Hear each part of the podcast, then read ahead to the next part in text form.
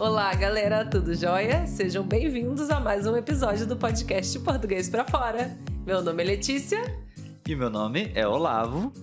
E nós vamos hoje falar um pouquinho com vocês sobre como vocês podem se organizar para poder estudar sozinhos. É uma grande dificuldade da maioria das pessoas que estuda sozinho, não? Com certeza. Espero que vocês gostem e que possa ser bem útil para vocês. Antes da gente começar a falar sobre isso, gostaríamos de desejar as boas-vindas para você que está assistindo agora pela primeira vez o nosso canal ou está escutando esse episódio pela primeira vez.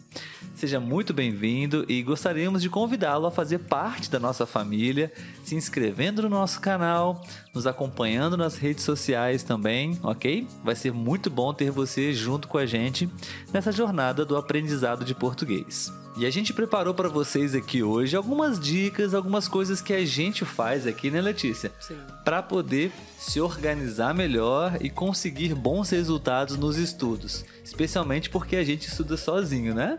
É verdade. Pessoal, nós preparamos para vocês seis dicas para que vocês possam se organizar, para que vocês possam organizar um cronograma de estudos para que vocês possam aprender bastante português e não só português, né, Letícia? Qualquer atividade, qualquer conteúdo também você pode aplicar essas dicas. Sim, okay? serve para qualquer tipo de estudo, não só o de línguas. Exatamente. Qual é a primeira dica, Letícia? A primeira dica, o Olavo já deu um spoilerzinho aí, que é a organização. Né? Você organizar a sua agenda para conseguir dedicar todo dia pelo menos um pouco né, de tempo para esse estudo. O ideal é você ter um tempo aí entre meia hora, 30 minutos, né? Mas tem dia que é mais corrido não é possível. Então, pelo menos uns 10 minutos, né? Ou aquele tempo que você tá indo para o trabalho, você tá lá estudando, vendo algum vídeo, escutando alguma coisa, né? Para você não deixar de passar aquele dia sem estudar o que você está aí dedicado, né, a estudar. Exatamente. Eu acho que eu diria que seria talvez o passo mais importante e o mais difícil também. Sim. Né? O que a maioria das pessoas normalmente diz é que não tem tempo para estudar alguma coisa ou para fazer algo, né? E talvez esse seja o passo mais importante. Olhar para sua agenda, para os seus dias da semana e encontrar ali, da melhor forma possível, os melhores horários de cada dia para que você possa se dedicar exclusivamente para o que você está estudando. Aqui no nosso caso, o português. Segunda dica para vocês é, obviamente, a partir do momento que você já definiu os horários, os dias da semana que você vai estudar, é, a dica seria disciplina, foco e determinação para cumprir com todos esses compromissos que você fez com você mesmo, né? Muitas pessoas têm essa dificuldade e acabam se auto-sabotando, Uhum. né, Letícia? Porque Nossa. Pode acontecer uma distração aqui, né, um imprevisto ali, Uhum. e a gente precisa ser forte, disciplinado para que, independente do que aconteça, você vai estar comprometido com esse grande objetivo na sua vida. Sim. É lógico, né, que é comum algum dia ou outro realmente ter esses imprevistos e você não conseguir nesse dia estudar. Mas o que acontece é que isso vai virando uma bola de neve. No outro dia você também não estuda, e no outro não, e quando se vê já passou vários dias e você não fez nenhum passo para estudar um pouco mais.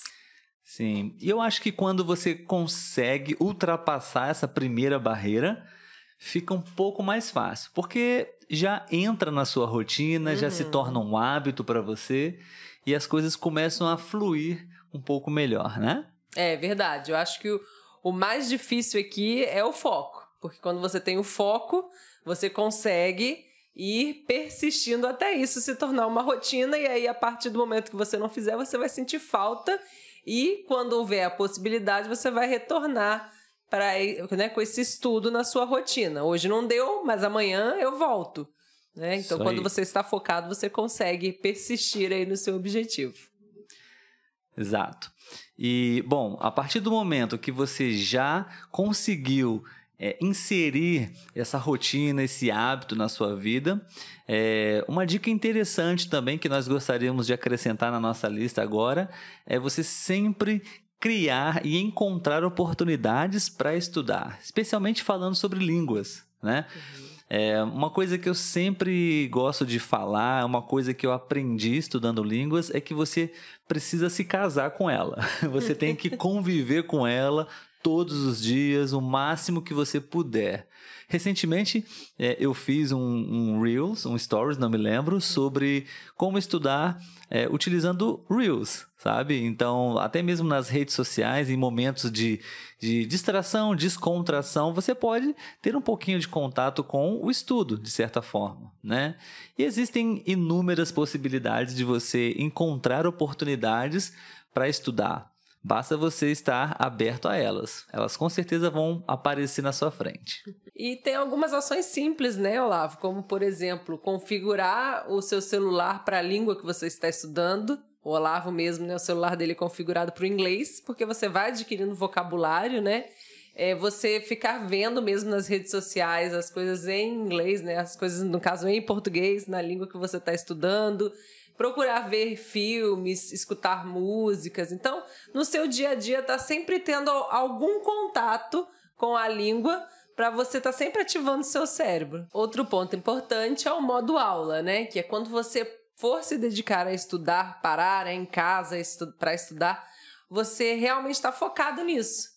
Porque às vezes você está estudando pelo computador e aí tem aquela aba da rede social aberta, a aba de uma loja, e daqui a pouco você está mexendo nisso e não está estudando. Então, o tempo que você dedicar para estudar, que seja realmente para estudar, né? 100% focado nisso.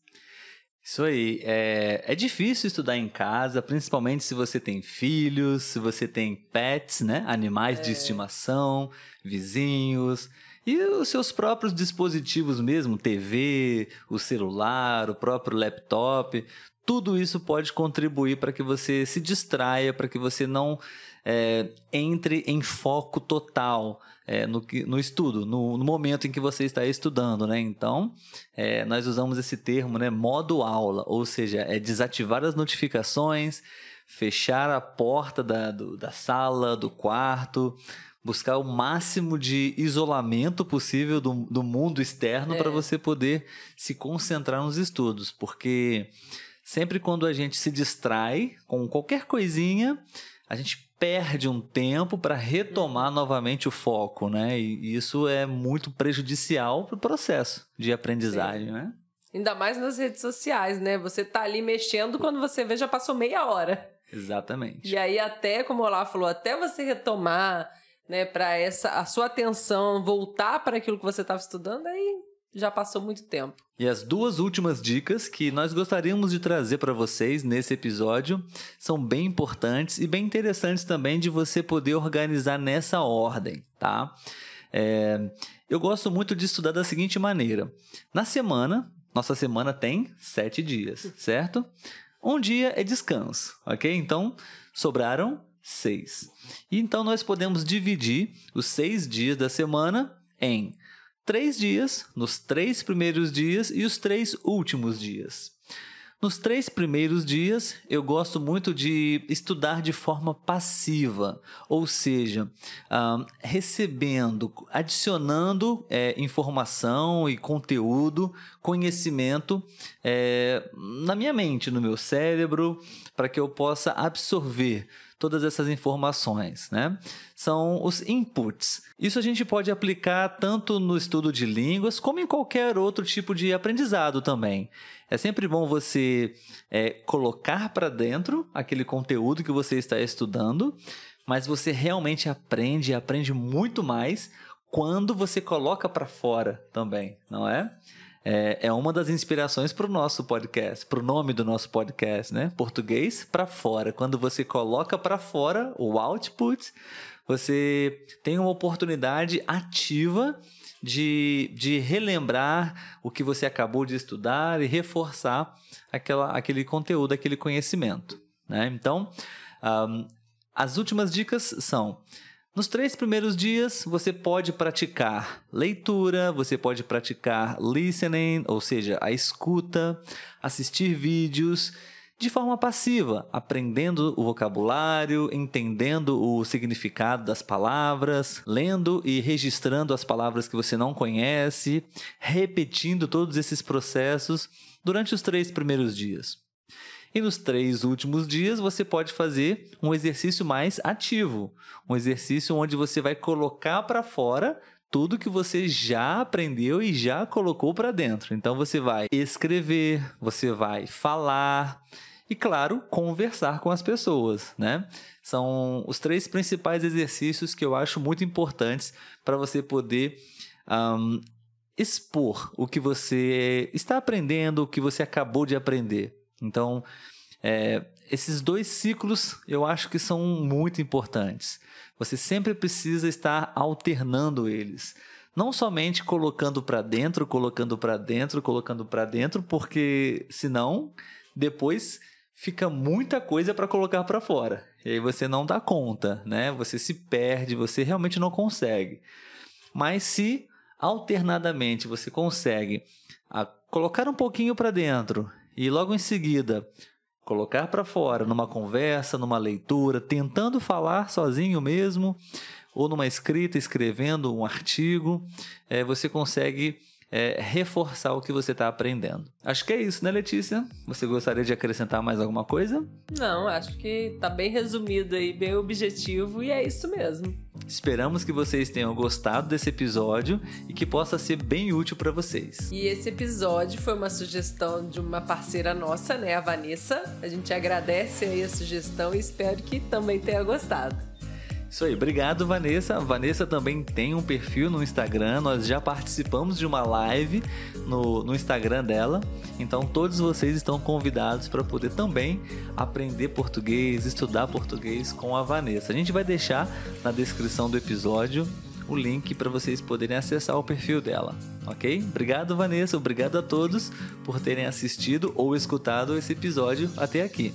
Não se esqueçam de deixar o seu like, um comentário e se inscrever no canal. Tchau, Letícia. Tchau, Olavo.